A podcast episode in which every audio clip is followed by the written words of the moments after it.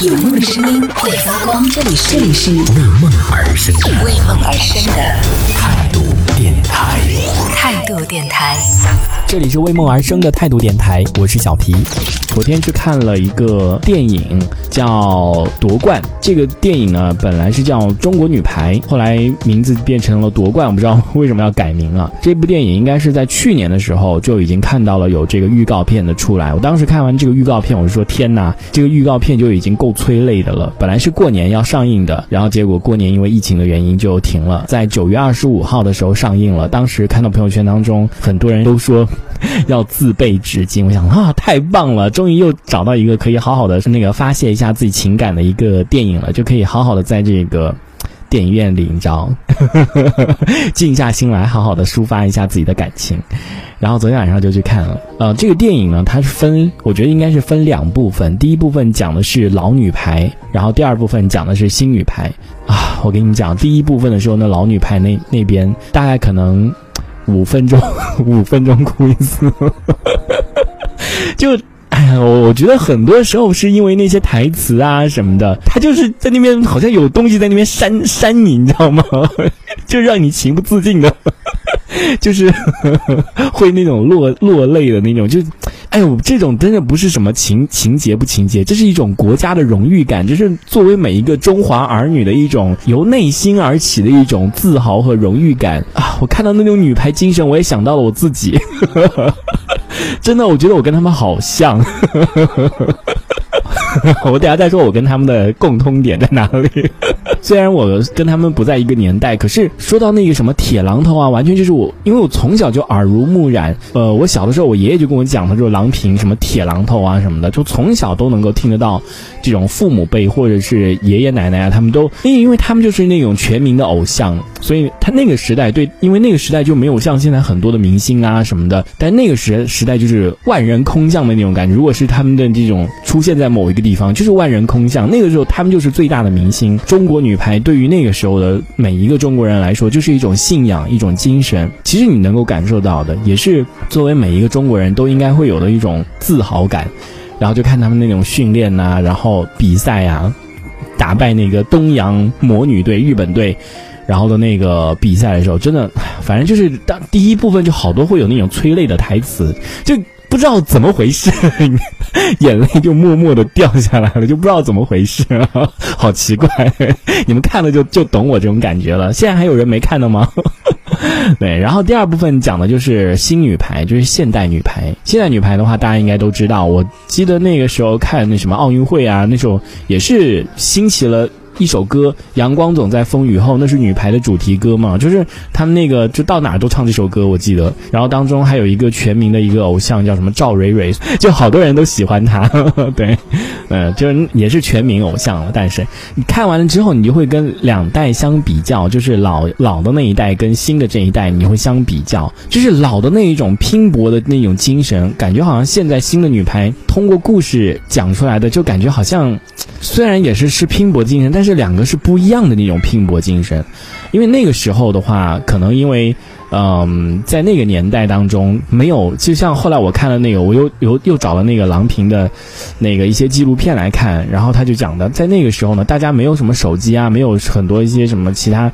这种电脑啊，干嘛的，没有这么多的一些外在的东西，然后那个时候就只有一个东西，你的眼里就只有排球。如果你不愿意，你没有你没有这个信念的话，你可以随时可以离开，你可以你可以你可以不要继续下去，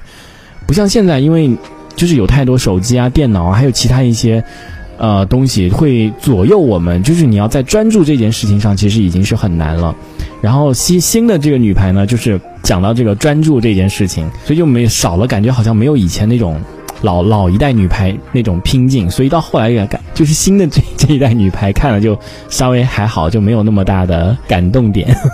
主要还是那个老老的那一代女排，那个真的是很感人啊！就大家真的是为了一个信念，那不是说你一个人怎么样，那是整个为国家争光。因为那个时候国家太需要一个这样的比赛，来让我们站在这个世界的前列，然后赢得我们这个国际的形象。所以那个时候大家。为了这种争夺，不再是就是说你一个人或怎么样，你就是一个让是是一个民族的斗争，一个比赛，所以就是真的是会就看了会很很感动，不像现在，因为我们国家都已经强大了，就不仅是需要，不仅就是女排如果这方面你知道没有夺冠，就其他方面也是很多名列前茅的，不像那个时候，因为整体的还是属于偏弱，所以我们能有一个国际上的一个出头的地位，就是有一个国际出头的地位，所以都是每一个人都是硬拼下来的那种的，就会被那种那个才是真正的，我觉得是女排精神，就是一种拼。的精神，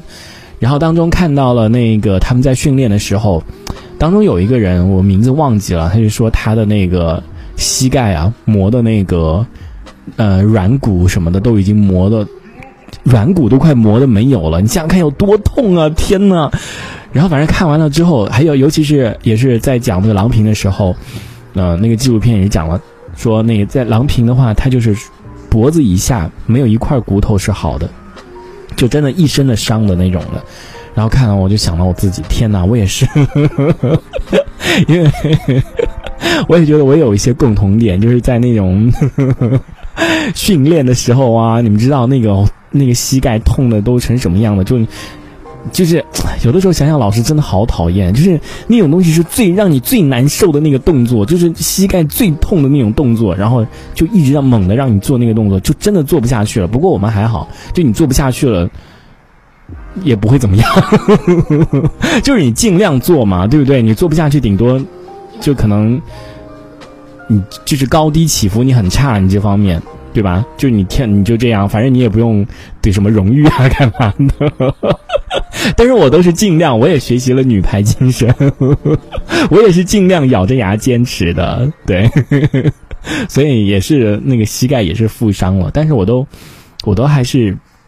还是尽量的那个能够能够做，我都我是尽量都认真的做的。但是那个真的，你知道膝盖的话受伤真的是非常非常的疼，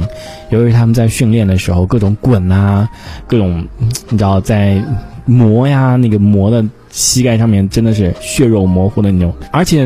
那个那个年代，你知道训练的东西又很少，就整个看完了之后会。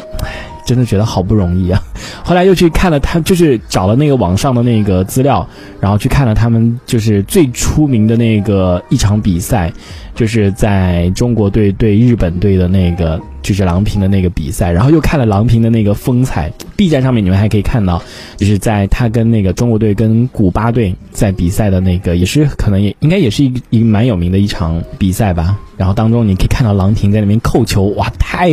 太厉害了，实在是，就真的是啊，铁榔头真不是盖的，就是他现在有那么高的那个成就，真的是拼来的，真的是，嗯，他应得的，你就会看到，嗯，反正就是很棒的一个电影了，就是大家可以在国庆期间如果有空的话，都可以去看一下。我主要讲的是，想说的是，嗯。我也跟他们一样，也是有一种拼搏的精神，所以昨天在看完了电影之后，我就觉得，嗯，我自己应该要更加的努力。我们也要学习这个女排精神，对不对？总比你看完了之后什么感受、什么感悟都没有好，是不是？所以说，你看这部电影就白看了呀。然后你上班也不积极，运动也不运动，所以说你干嘛？看看的电影干什么？一点一点精神、一点激励都没有，就是没有没有传到你的身上。想想看，想想我都气。今天听完节目，每个人都都给我出去跑十圈。拿出你们这个学习的精神来！渴望钓鱼的鱼，他说郎平好像是为了来教女排，还和美国的老公离婚了，孩子给了男方。这个我倒不知道哎。然后我也是才知道，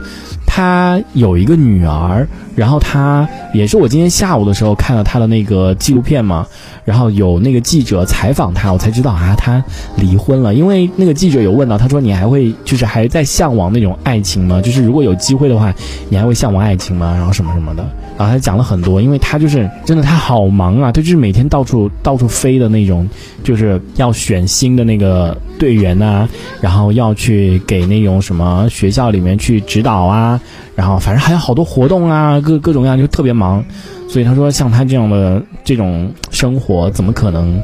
能够 有人受得了？我又想到了我，像我这种生活，怎么有人受得了呢？我也很忙哎。对。反正如果大家有兴趣的话，都可以去看一下。嗯、这个 B 站上面有一些关于他的一些纪录片、一些采访啊什么的都很多，就是那种跟跟踪的那种采访加有有点类似于纪录片的，然后你去了解一下。就他私底下，我觉得是一个还挺幽默的一个人，就是那种讲话就是金腔啊什么的，就开玩笑啊什么的，都都挺幽默的。对，这一小节我们暂时先聊到这里。想要收听更多精彩的内容，可以关注态度电台的直播节目，也可以在微信公众号上关注态度电台，给我们留言。这里是为梦而生的态度电台，我是小皮，我们下次接着聊。